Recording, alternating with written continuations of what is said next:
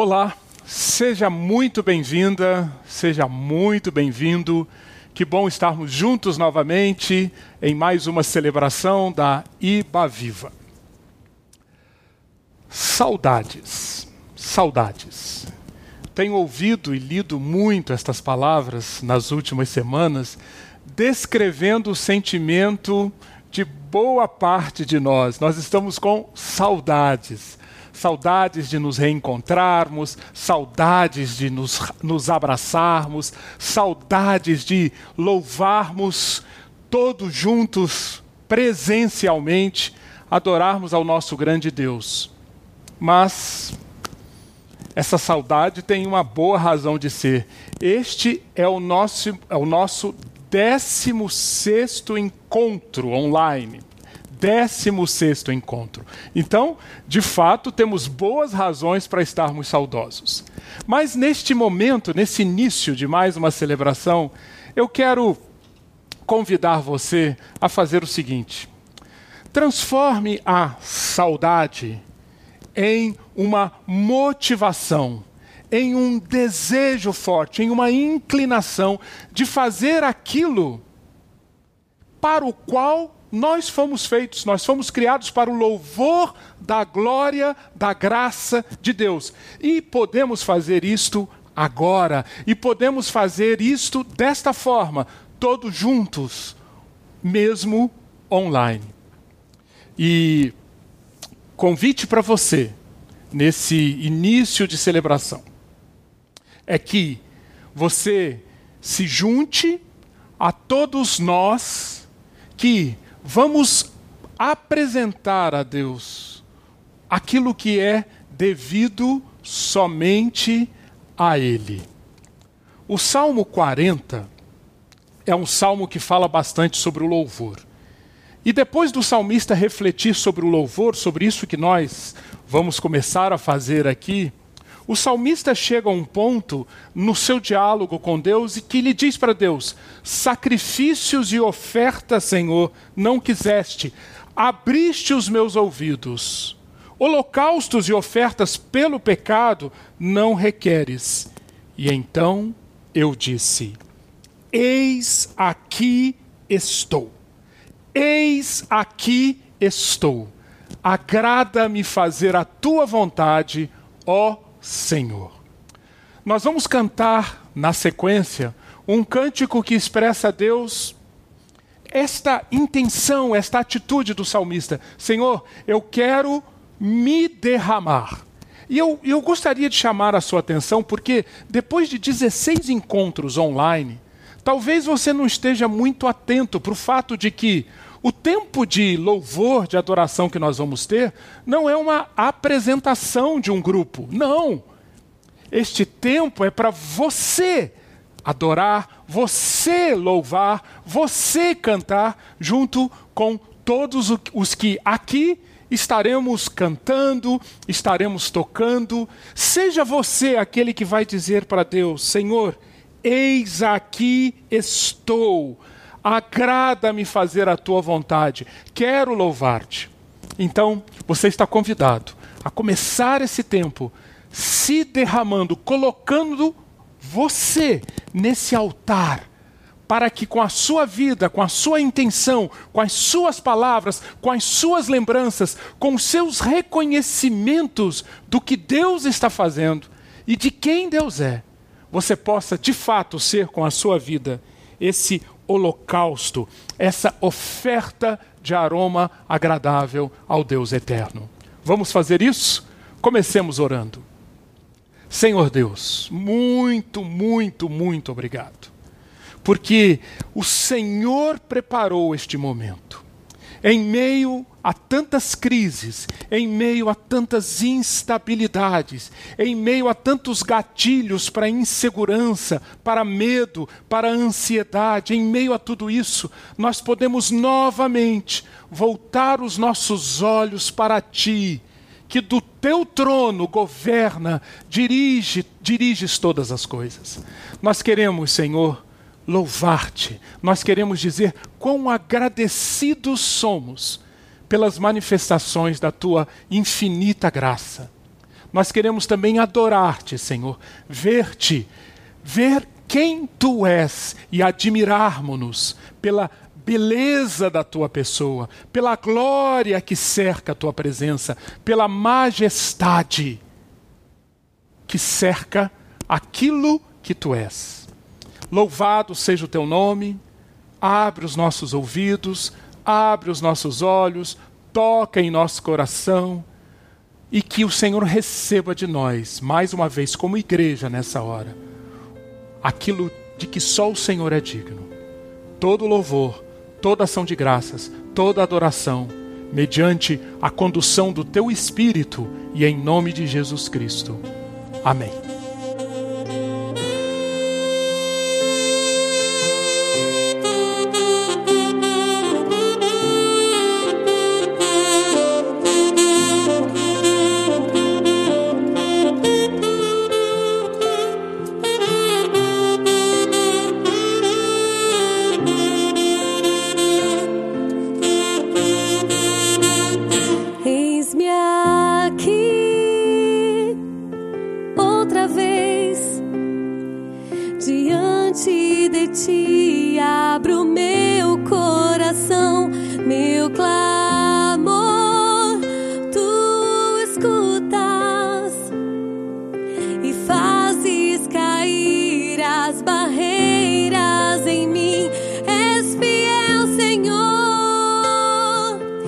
Amor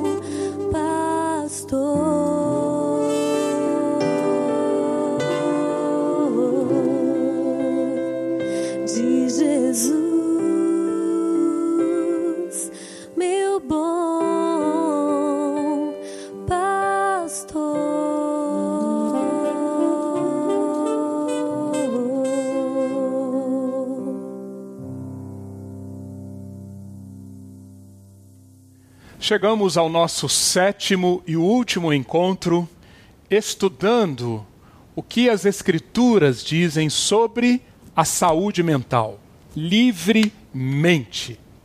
E vamos recordar o texto base da nossa série, texto que nós vimos desde o nosso primeiro encontro, Gálatas capítulo 5, versículo 1. Foi para a liberdade que Cristo nos libertou. Portanto, permaneçam firmes, não se deixem submeter novamente a um jugo de escravidão.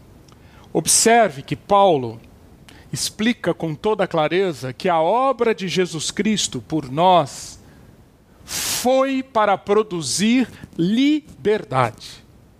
Mas é possível que essa liberdade, que alcança, obviamente, a nossa mente, liberdade na mente, no uso da nossa mente para produzir os frutos da vida de Deus, para produzir os frutos do reino de Deus, que a liberdade para que a nossa mente seja usada assim, ela precisa ser preservada.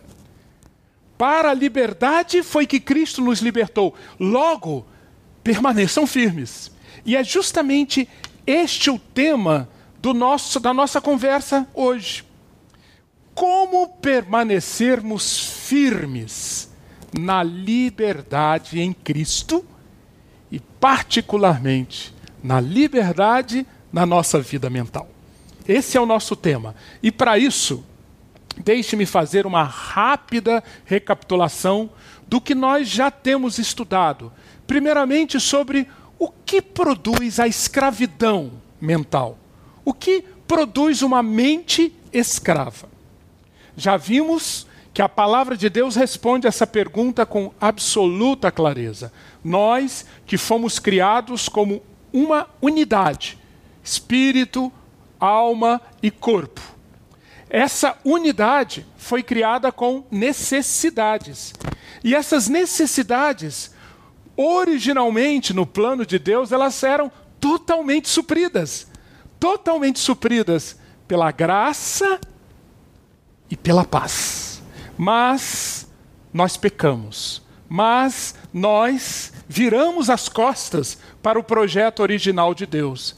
Gênesis 3 mostra mostra-nos como seres humanos, fazendo a opção por um programa diferente daquele programa de Deus. E quando nós fizemos essa opção, algo muito, muito, muito transtornador aconteceu em nosso ser. E uma das manifestações desse transtorno foi justamente essa realidade.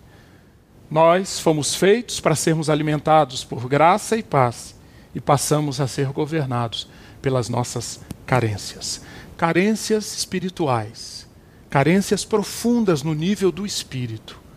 Eternidade, justificação, aceitação, uma série de carências ficaram lá residindo em nós como fruto do pecado. E todas essas carências ligadas àquilo que a palavra de Deus diz em Romanos 3, 23, que é essa carência da glória de Deus. Todos pecaram e carecem da glória de Deus. E em meio a essas carências, a palavra de Deus mostra que nós fomos como que governados, seres que nós estamos comparando aqui a vírus, vírus, vírus passaram a se instalaram em nós e utilizaram-se dessas carências para governar o nosso espírito na forma de insegurança, de soberba e de culpa. E essa insegurança, soberba e culpa em nosso espírito atingiu todo o nosso ser, inclusive a nossa alma, escravizando a nossa mente.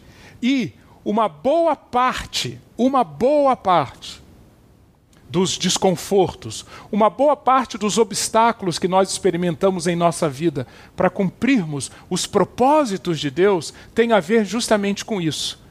Um espírito carente, um espírito ocupado por esse vírus, irradia-se para o nosso ser e na nossa alma escraviza a nossa mente.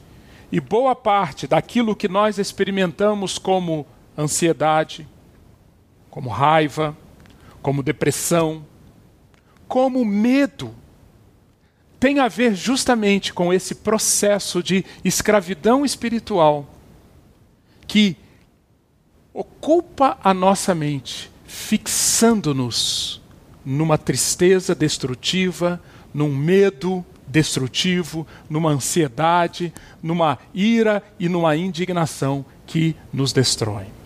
Esse quadro, então, de insegurança, soberba e culpa, gerando os diversos tipos de escravidão mental. Esse quadro é uma das formas de nós reconhecermos aquilo que a palavra de Deus já previu lá em Gênesis e que o apóstolo Paulo, em Romanos, capítulo 6, versículo 23, sintetiza de forma magnífica. O salário do pecado é a morte nós passamos a nos encontrar, a nos deparar, a recebermos o salário, as consequências de tudo aquilo que aconteceu lá em Gênesis 3, que está ligado à morte. Esse salário do pecado, essa consequência de uma agenda da morte presente em nós. Essa agenda se manifesta muitas vezes na forma de uma série de escravidões mentais. Pois bem, mas para essa problemática, Deus providenciou uma solucionática. E é sobre essa solucionática que nós temos falado aqui nos últimos domingos, e é para esta solucionática que eu quero chamar a sua atenção nesse momento em que concluímos essa série. Deixe-me só fazer uma, uma, uma observação. A nossa intenção é que no segundo semestre a série, a, o tema livremente volte na forma de classes de escola bíblica e de semana teológica. Então, o assunto não terminou. Nós teremos oportunidade de nos aprofundarmos, detalharmos, mas daqui a algum tempo. Por ora, o que nós queremos que fique no seu coração, na sua mente, gravado profundamente pelo Espírito de Deus, é esta realidade que a palavra de Deus proclama temos sim uma série de inimigos, de sequestradores da nossa mente, querendo usá-la para os propósitos da morte. Mas Deus providenciou um tratamento. Há um tratamento divino para a saúde mental. E eu quero hoje usar uma ilustração, uma metáfora sobre esse tratamento divino para a saúde mental, muito ligada aos dias que nós estamos vivendo por conta da pandemia do Covid-19. Se nós prestarmos atenção, praticamente tudo que nós lemos hoje sobre o Covid-19 tem a ver com uh, quando essa pandemia vai acabar e quando a vacina, porque a convicção é de que enquanto nós não tivermos uma vacina, a população não vai ganhar imunidade, portanto, nós precisamos de uma vacina. Quando esta vacina chegará? Pois a chegada dessa vacina será fundamental para que a saúde volte e o Covid-19 deixe de ser esta ameaça deixe de ser esse elemento tão destrutivo como está sendo até hoje. Pois bem, quando nós olhamos para as Escrituras sobre o outro tipo de vírus, não o Covid-19, mas o vírus da escravidão mental, a pergunta que não quer calar é: existe uma vacina para a nossa saúde mental?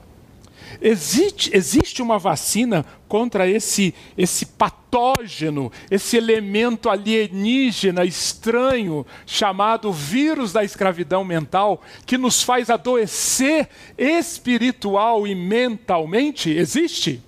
Eu quero então dizer para você, reafirmar para você e desejar que você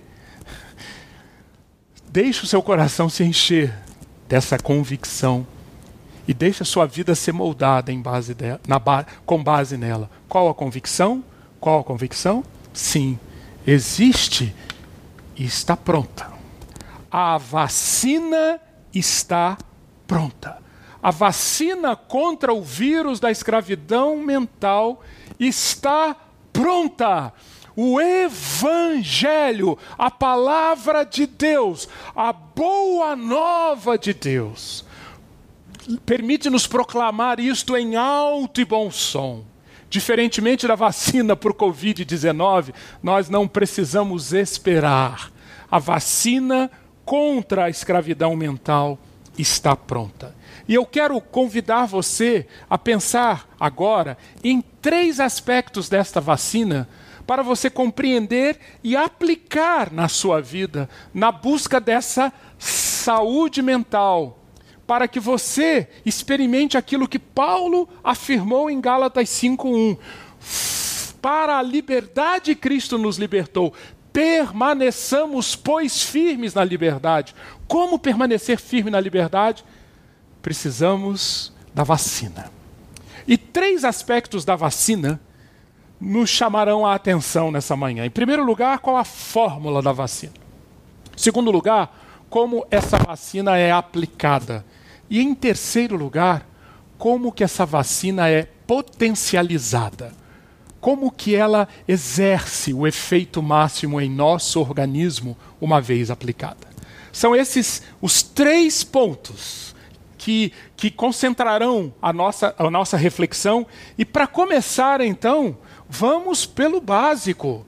Qual a fórmula da vacina contra a escravidão mental? Nós sabemos que esta vacina, para ser eficiente, precisa atacar este quadro infeccioso, resumido em Romanos 6, 23.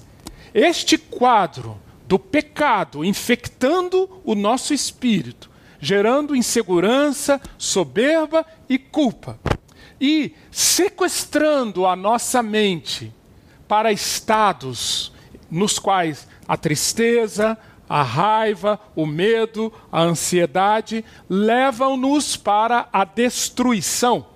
É sempre bom lembrar, nós já falamos tantas vezes sobre isso. A tristeza em si, a ira em si, a ansiedade em si, nenhum desses, o medo em si, nenhum desses, dessas, nenhum desses estados da nossa alma, da nossa mente em si mesmo é destrutivo, mas ele, eles tornam-se destrutivos quando são usados pelo vírus da escravidão em nosso espírito. A vacina, então, providenciada por Deus para atacar isto. Para entendermos como a vacina preparada por Deus atua, vale a pena nós voltarmos um pouco no tempo, 200 anos atrás, quando as, as primeiras vacinas foram criadas. É uma história muito interessante. No final do século XVIII, Edward Jennings, ele era um cientista que pesquisava como, como lutar contra as diversas doenças que ceifavam muitas vidas naquela época, doenças que sabemos geradas por vírus, por bactérias. Pois bem, pesquisando isso, Edward Jennings, num determinado momento, ele começou a observar o que acontecia em lugares onde vacas eram ordenhadas. A varíola humana, todos nós conhecemos quão grave ela é. Mas existe uma, uma espécie de varíola que dá nos bovinos, a varíola bovina. E ela é muito mais leve nos seus efeitos do que a varíola humana. Pois bem, Edward Jennings começou a observar o seguinte: no lugar onde vacas estavam sendo ordenhadas, as moças que ordenhavam as vacas, várias delas, depois de um tempo, desenvolviam uma ferida nas suas mãos, na sua pele, feridas muito semelhantes às feridas que, que aconteciam ou que, ou que ocorriam nas tetas das vacas.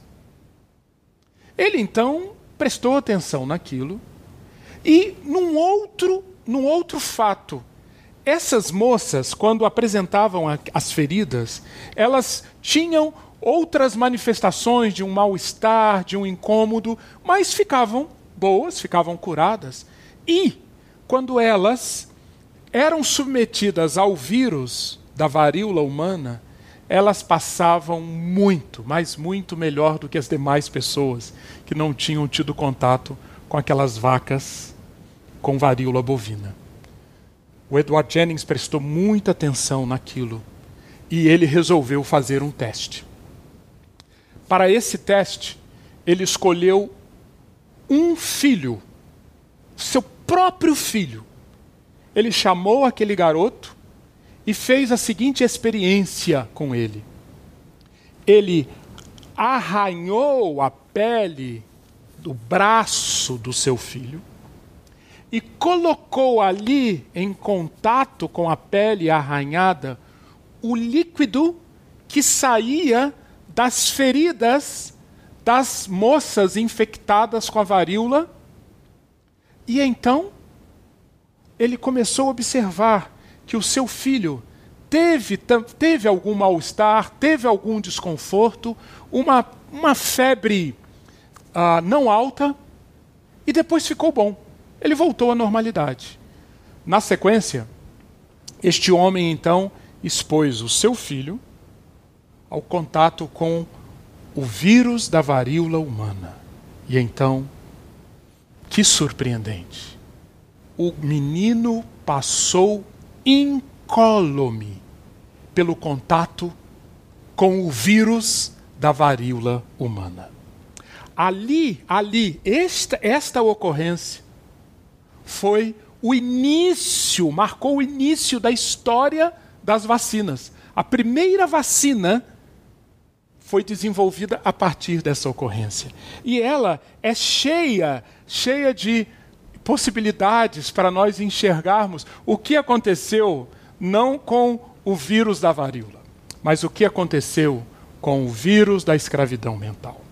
E o que a palavra de Deus revela é que Deus, Deus, conhecendo o poder do vírus do pecado, a escravidão espiritual, a escravidão mental decorrentes da infecção pelo vírus do pecado, o que Deus fez? Deus sabia que nenhum organismo humano, nenhum ser humano conseguiria resistir à, à, à consequência do pecado e permanecer vivo, e, e, e permanecer operacional. Então, o que Deus fez? Deus trouxe o seu filho, o Deus Filho, Jesus Cristo. Ele mesmo. Ele viveu durante 33 anos de, uma, de maneira absolutamente perfeita. Não faltaram ataques a ele. O vírus, o vírus atacou, tentou faz, tentou infectá-lo mas não conseguiu.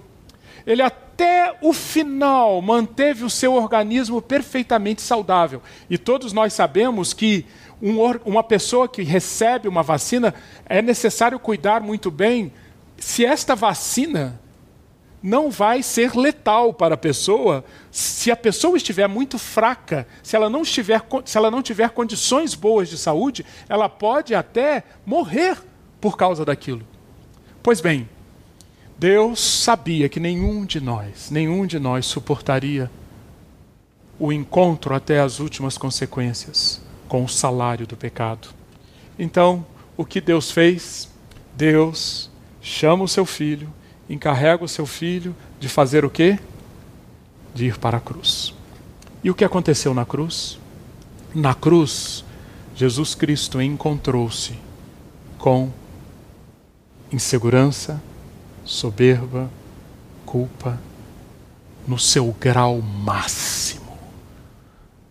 Intensidade total da atuação do vírus do pecado, tão intensa, chegando ao ponto da própria morte. O salário do pecado é a morte. E isto aconteceu no Filho de Deus naquela cruz o que nós concluímos então é que a vacina foi fabricada primeiramente com o que aconteceu na cruz. O primeiro elemento da vacina contra o vírus da escravidão mental é morte e morte de cruz. Porque desta forma, os efeitos do pecado foram encarados e o preço ligado a isto foi cobrado na forma de morte. E é muito interessante nós lembrarmos como faz Isaías, como Isaías 53 afirma. Edward Jennings fez um arranhão no seu filho para colocá-lo em contato com o vírus da varíola. Deus não fez um arranhão no seu filho. Isaías 53 diz que ele, o filho, foi transpassado pelas nossas transgressões, que ele foi moído, esmagado pelas nossas iniquidades. Por quê? Para que o castigo estivesse sobre ele, o castigo através do qual nós poderíamos receber a paz. Este, então, é o primeiro grande elemento desta, desta vacina. Cristo nos redimiu da maldição da lei quando se tornou maldição em nosso lugar. Aquele que não conheceu o pecado, ele, Deus, o fez pecado por nós, para que nele fôssemos feitos justiça de Deus. Aqui está o primeiro elemento da vacina, a morte substitutiva de Jesus. No seu lugar, em meu lugar, trouxe o primeiro elemento que nos vacina contra o vírus do pecado, contra o vírus da escravidão mental, porque ele carrega sobre si e no nosso lugar as consequências de todo o mundo do pecado, inclusive a consequência das consequências, a morte. Mas no plano de Deus havia uma segunda etapa na fabricação da vacina. Por quê? Porque Deus estava interessado não somente numa, num ajuste de contas com o pecado. Não. Deus estava interessado em produzir pessoas que, uma vez tendo feito o ajuste de contas com o pecado, se tornassem vivas, saudáveis, frutíferas. Então, o que aconteceu? Depois de enfrentar a morte, depois de receber sobre si todo o preço, toda a agonia, toda a maldição da insegurança, da culpa, da soberba, o que aconteceu? A fábrica da vacina continuou funcionando e depois de três dias, ressurreição. Ressurreição. Vida, foi para isso que nós fomos feitos. Vida triunfando completamente sobre a morte. De uma vez por todas, a questão do pecado foi tratada. Com que propósito? Para que a segunda parte da vacina, os anticorpos contra os efeitos do pecado, fossem fabricados. E Cristo fabricou isso com a sua ressurreição. Aquela vida construída em Cristo, a partir da sua ressurreição, é um tipo de vida que traz em si todos os anticorpos necessários para que detectemos quando o vírus do pecado, o vírus da escravidão mental está querendo nos atacar. Permite que nós reconheçamos que é um vírus, que é um corpo estranho, que é um alienígena e que tenhamos um exército de anticorpos, não é assim que a vacina opera? Ativa um exército de anticorpos para lutar contra e para derrotar a atuação do vírus. Não é isso que a palavra de Deus diz, que significa a ressurreição de Jesus Cristo, a, a fim de que, assim como Cristo foi ressuscitado dos mortos, mediante a glória do Pai, nós também vivamos uma vida nova. Esta, estes são os componentes da vacina para que vivamos uma vida nova. Portanto, quando nós se somos vacinados, quando nós tendo morrido e ressuscitado com Cristo, é nada menos que isso que a palavra de Deus que diz que acontece na salvação, morremos e ressuscitamos com Cristo. O que acontece? O vírus do pecado continua no ar. O, a escravidão espiritual está aí, querendo entrar em nosso espírito para levar-nos a estados de insegurança, culpa, soberba e produzir todos, todas as formas de escravidão mental. Mas o que a palavra de Deus diz com toda clareza é que quando aquele túmulo ficou vazio, Deus preparou e colocou à nossa disposição todos os recursos, todo o poder necessário para que detectemos esse vírus e para que ele não nos derrote. Você, por exemplo, quem sabe você lida com uma grande dificuldade. Você é uma pessoa que tem ciúmes, inveja e uma série e uma série de manifestações ligadas à insegurança, soberba e culpa. Quem sabe você tem aquele sentimento desagradável frente ao sucesso e prosperidade de uma outra pessoa. Quem sabe você se inclina mais para falar de erros e falhas do outro do que capacidades e pontos positivos. Elogiar, falar dos pontos positivos de outros é muito custoso para você, mas você tem uma facilidade grande de falar dos defeitos, dos erros e das falhas. Quem sabe você tem uma facilidade tão grande de. Porque, porque sente inveja e ciúmes, você tem uma facilidade grande de viver numa tribo, viver num grupo que pensa igual a você, e quem pensa diferente de você é marcado como antagônico, é marcado como inimigo, é marcado como outra tribo.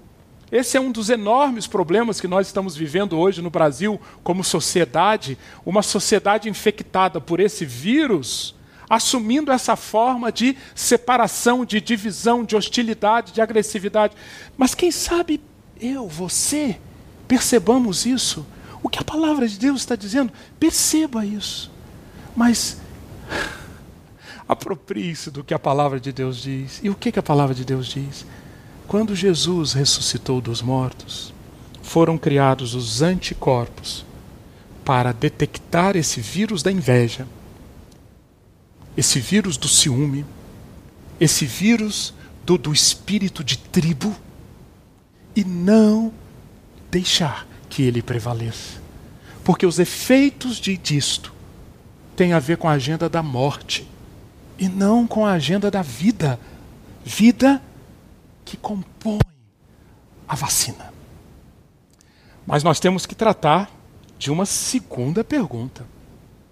A segunda pergunta é: como esta vacina é aplicada? E aqui a palavra de Deus, do início ao fim, mostra com clareza que a palavra de Deus, perdão, que a vacina contra o vírus do pecado é aplicado pela fé. Pela fé. Efésios capítulo 2, versículo 8. Vocês são salvos. E atenção, salvo é vocês tiveram as contas ajustadas com o pecado, o salário do pecado é a morte, as contas estão ajustadas. Vocês não morrerão eternamente. Vocês são justificados, são declarados justos. Aleluia. Essa é a primeira parte. Mas salvo também significa que no dia a dia, no contato com o vírus do pecado, nós não seremos massa de manobra para o pecado. Salvo significa que a insegurança vai ser superada para um estado de segurança interior. Que a culpa dará lugar a um ambiente de perdão na sua vida, perdão para você mesmo, perdão para o próximo. Salvo significa que aquela soberba, aquele orgulho, dará lugar a uma atitude de humildade. Isso é salvo. E o, e o apóstolo Paulo diz: e isto acontece pelo quê? Já explicamos isso tantas vezes. É pela graça. Pela, para a graça fomos criados. De graça fomos supridos inicialmente. Da graça nos afastamos. Salvação significa a reconexão com a graça. Isto se dá como? Por meio da fé.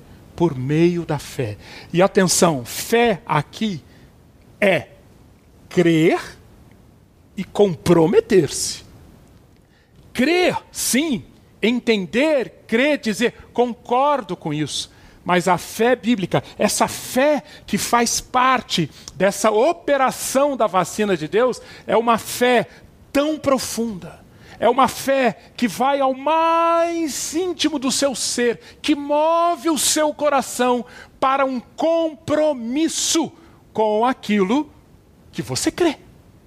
Essa fé é descrita, por exemplo, pelo apóstolo Paulo no livro de Gálatas, capítulo 2, versículos 20 e 21. Veja como ele conecta a fé com a operação da vacina. Fui crucificado com Cristo. Esta fé é um compromisso, é uma vida de intimidade, é uma vida de tanta ligação, de tanta relação com Jesus, o Filho de Deus, em quem a vacina foi criada, é tão profundo que Paulo chega a dizer: Eu não vivo mais. Quem vive é Cristo, é a vida de Cristo, é a vida de Cristo preparada naquela cruz e no túmulo vazio é aquela vida que vive em mim. E esta vida que eu continuo vivendo no corpo, vivo-a pela fé. Fé no Filho de Deus que me amou e se entregou por mim. É a fé, de novo, não só uma fé intelectual, não só uma concordância com o intelecto, mas com uma vida, com um coração, com um espírito mudado. Por isso, o arrependimento é sempre o companheiro da fé. Esta fé nos move e, é, e é, é, é através desta fé que a vacina é aplicada. Mas precisamos tratar de uma terceira pergunta.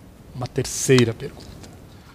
Como a atuação da vacina é potencializada?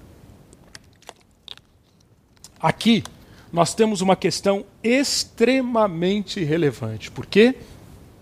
Porque Assim como na, na atuação do vírus físico, do vírus do mundo biológico, o vírus, a vacina é importante para que nós tenhamos saúde depois da vacina aplicada, sim. Mas os especialistas em saúde pública dizem, e com toda razão, que é muito importante também, como saúde pública, que nós zelemos pelo organismo, pela o quão saudável estarão as pessoas que serão vacinadas para que o sistema imunológico dela seja efetivamente ativado. Então, questões como dormir bem, alimentar-se bem, fazer exercícios, não consumir álcool, álcool em excesso, enfim, uma série de práticas que fazem o seu sistema imunológico estar saudável. Isto é tão importante quanto existir a vacina para atacar o germe. Tem uma frase de um, um cientista do século XIX, Claude Bernard, muito instigante. Claude Bernard vivia naquela época justamente que as vacinas estavam sendo criadas e, e, e, o mundo estava encantado com a capacidade de se atacar os germes. E Claude Bernard foi uma das vozes levantadas naquele período para dizer: gente, o vírus não é nada. O terreno é tudo. O que, que ele quis dizer? Tão importante quanto ter a vacina é você trabalhar, empenhar-se para que o seu corpo esteja saudável. É o terreno que ele fala. Porque um vírus, quando encontra um terreno propício, um corpo frágil, uma saúde fragilizada, ele vai atacar muito mais intensamente.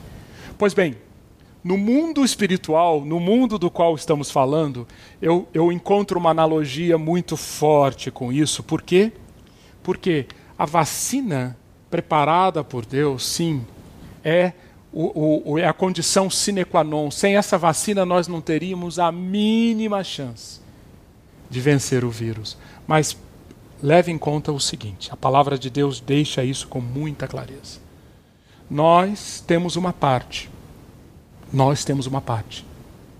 Depende de nós, das nossas escolhas, o quanto o efeito da vacina será potencializado, o quanto será realmente benéfico para nós.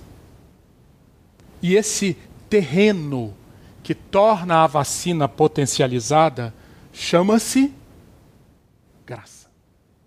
E é essa a minha proposição para você levar para nenhum vírus prospera quando exposto ao ambiente da graça. Começamos nossa série lá atrás, sete semanas atrás, destacando a graça. E estamos concluindo, ressaltando que é graça do início ao fim nós precisamos tomar cuidado para que a vacina seja potencializada, porque a palavra de Deus não deixa nenhuma dúvida de que, quanto a esse fato, para que o efeito da vacina seja usado o máximo possível, Deus conta com a nossa cooperação. Paulo diz: como cooperadores de Deus, insistimos com vocês para não receberem em vão a graça de Deus, como cooperadores. 2 de Pedro, capítulo 1, mostra com clareza que Deus fez todas as coisas referentes à vida e à piedade, para nós termos vida e piedade. A vacina foi pronta, foi fabricada, foi preparada na cruz. Não há nada, nenhum miligrama do nosso esforço necessário para acrescentar nada a ela. Mas Pedro diz, na segunda de Pedro, capítulo 1, por isso, porque Deus preparou tudo para a vida e a piedade, para a saúde, Pedro diz: empenhem-se. Empenhem-se. Nós somos chamados a empenharmos-nos. E o nosso empenho é fundamental as nossas escolhas, os nossos padrões de vida, os nossos modelos mentais, a maneira como escolhemos nutrir a nossa relação com o Senhor Jesus Cristo, o lugar que damos ao Espírito Santo, o quanto nós nos voltamos para a gratidão, para o perdão, para o, o, o dizer não ao pecado, tudo isso é o empenho em si para que a vacina seja potencializada. Repare então no que o apóstolo Paulo está colocando-nos como um, perigo. Cuidado para não receberem em vão a graça de Deus. Para que a vacina então seja potencializada, há uma série de escolhas que nós precisamos fazer para que o ambiente para essa vacina produzir efeitos seja o mais propício possível. E esse ambiente chama-se graça, aprender a viver pela graça. Observe, por exemplo, por exemplo, o que, o, o que Paulo apresenta para a igreja dos Gálatas. Vocês que procuram ser justificados pela lei, separaram-se de Cristo, caíram da graça, como se Paulo estivesse dizendo: vocês estão desprezando a vacina. Como que isso acontece? Eu quero comentar algumas formas bem práticas que nós podemos observar hoje de tomar a graça de Deus em vão.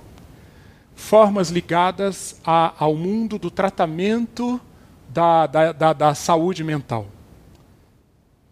Nós damos graças a Deus, já temos falado aqui pela psicologia, pela psiquiatria, pela farmacologia. Louvado seja Deus por esse mundo da ciência e os diversos recursos que existem hoje para tratamento da saúde mental. Mas nós temos que alertar aqui que é possível que nós usemos os tratamentos para quê? Para tornar vã a graça, a graça de Deus. Primeira forma, quando nós acharmos que a graça, quando nós achamos que a graça está no comprimido. Eu tomo comprimido, eu tomo comprimido, procuro um comprimido e não cuido e não me empenho para tratar, deixar-me tratar espírito, alma e corpo.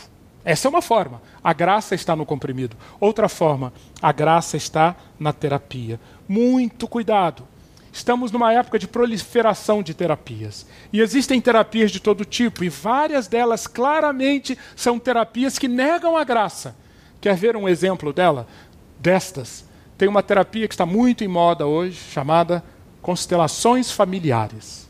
Essa terapia, como quase todas, as, os, todos os falsos evangelhos, os falsos, os falsos caminhos da graça que estão aí no mercado, tem uma meia-verdade. Qual é a meia-verdade? O que você vive hoje, em grande parte, é influenciado pelos seus pais, pelos seus avós, pelas gerações passadas. A influência intergeneracional, perdão, intergeracional é um fato. A ciência diz isso e a Bíblia reconhece. Mas o que, que a, a terapia das constelações familiares defende? Que é, é, é fundamental você entrar numa terapia na qual você vai reviver as suas relações com os seus familiares que já viver, que já morreram inclusive. E o que nós vemos em muitos casos é que abrem-se as portas em práticas de terapia de grupo como essa para espiritismo hinduísmo e uma série de outros ismos que, no final das contas, fazem o mesmo efeito daquilo que aconteceu na igreja aos Gálatas. Falso evangelho que tira o potencial da vacina, que afasta você da vida na graça. E afastar-se da vida da graça é o caminho mais curto para você se ver preso, preso na sua mente, daquilo que quer ganhar poder no seu espírito. É o caminho mais curto de você não experimentar segurança, de você não experimentar perdão, de você não experimentar humildade. É fechar-se para a graça. Por isso, e completando a nossa caminhada, é tão importante que você enxergue que a graça cresce em nós, ganha espaço em nós a partir das nossas escolhas, escolhas com disciplina. Nós apresentamos aqui o programa livremente de saúde mental. Eu espero que você tenha entendido, que nos áudios você tenha visto como aplicar isso no seu dia a dia, os cinco passos do programa livremente. Leve isso para a sua vida daqui para frente. Graça cresce em nós com disciplina. E a graça é o terreno que não deixa o vírus prosperar. O vírus da escravidão mental não prospera no terreno da graça. São disciplinas que, em primeiro lugar, chamam você para o autoconhecimento. Quais são os gatilhos, quais são os padrões mentais, quais são os hábitos como você, no espírito, na alma e na alma, na alma e no corpo reage e quais são as suas profundas carências. Mas passos também que chamam você a fazer escolhas. Depois dessa autoconsciência, você faz escolhas. Escolha por andar no espírito, escolha por praticar o bem incondicionalmente. E eu quero encerrar deixando que a palavra de Deus fale que a palavra de Deus seja o desafio que você vai levar para a sua vida daqui para frente. Paulo diz no livro de Gálatas, capítulo 6, versos 7 e 8: O que o homem semear, isso também colherá. Quem semeia para a sua carne, da carne colherá destruição. Mas quem semeia para o espírito, colherá a vida eterna. Saúde mental é uma semeadura. Quem semeia no Espírito colherá a vida eterna. Se vivemos pelo Espírito e todo aquele que foi vacinado vive no ambiente do Espírito, andemos também pelo Espírito. Como que nós colocamos isso em prática, evidenciamos isso? Transmitindo graça. Como que nós sabemos se somos alcançados e, e deixamos a graça nos transformar? Quando nós tratamos os outros com graça. Não nos cansemos de fazer o bem, pois no tempo próprio colheremos, se não desanimarmos. Portanto, enquanto temos oportunidade, façamos o bem a todos. Reflita nisso e que o Senhor Deus lhe dê muito discernimento para enxergar o que em sua vida precisa ser ajustado para que você experimente o mais plenamente possível esse mundo da graça e paz, esse mundo da liberdade. Por quê? Para a liberdade foi que Cristo nos libertou. Portanto, permaneçamos firmes nesta liberdade. Permaneçamos firmes nesta liberdade. Deus abençoe muito você.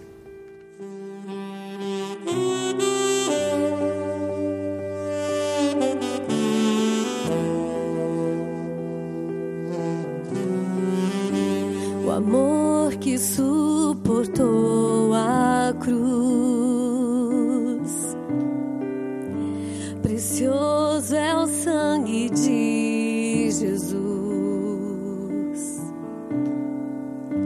O filho amado vestido de dor. Na cena da morte, a imagem do amor. Se por meu coração ele sofreu, alegria prevista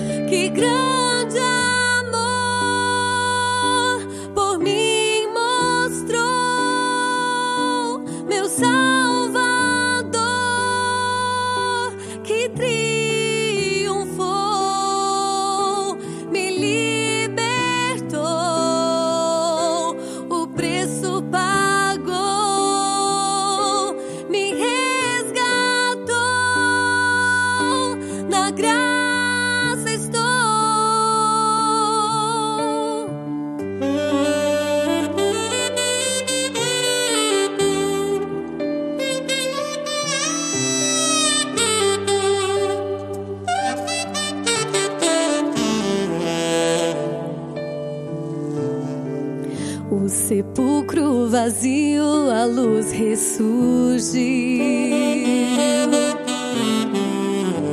Que grande esperança que vive em ti. Imenso amor pelo mundo mostrou. Venceu a morte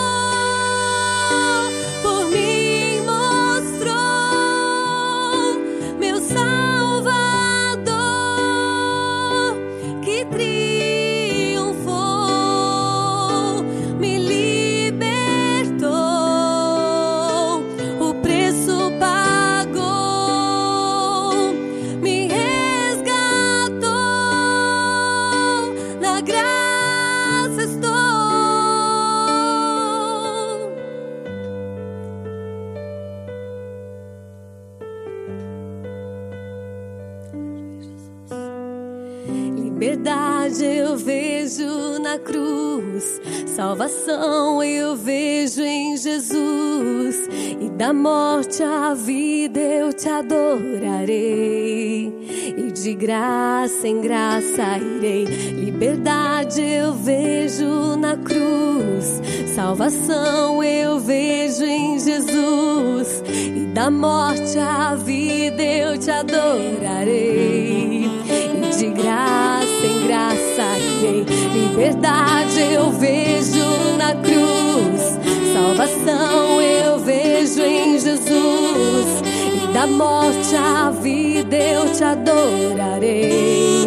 E de graça em graça irei. Liberdade eu vejo na cruz. Salvação eu vejo em Jesus. E da morte à vida eu te adorarei.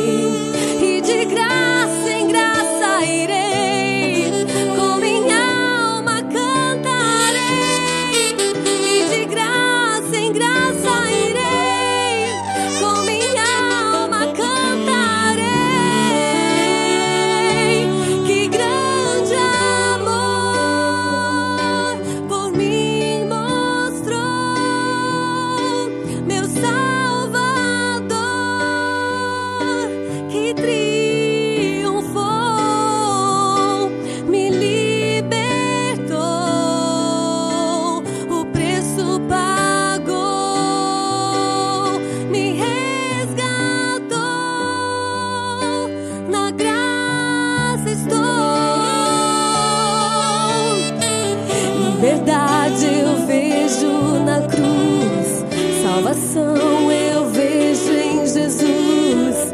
E da morte à vida eu te adorarei. E de graça em graça irei. Liberdade eu vejo na cruz, salvação eu vejo em Jesus. E da morte à vida eu te adorarei.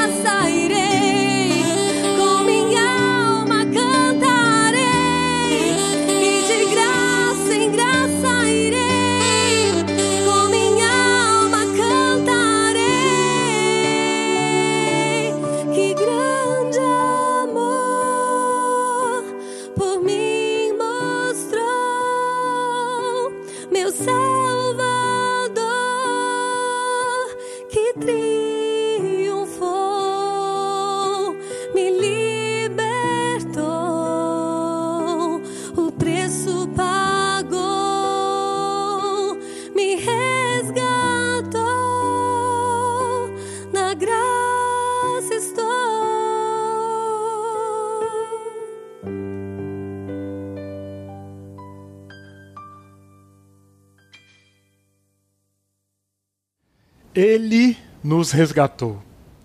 Na graça dele nós estamos. Louvado seja o nosso Deus. Nós estamos chegando ao final desse encontro, dessa celebração.